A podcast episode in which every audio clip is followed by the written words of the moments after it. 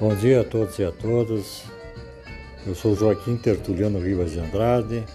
Estou aqui como pré-candidato a prefeito, me apresentando à população palmense.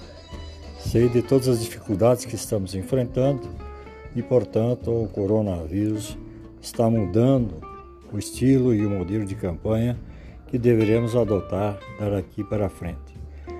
Estou é, convidando a todos vocês para seguir a minha live que eu farei toda semana para falar sobre as propostas de governo que eu pretendo para Palmas após as eleições. Fico muito obrigado a todos e aguardo a sua presença na minha live. Um abraço a todos.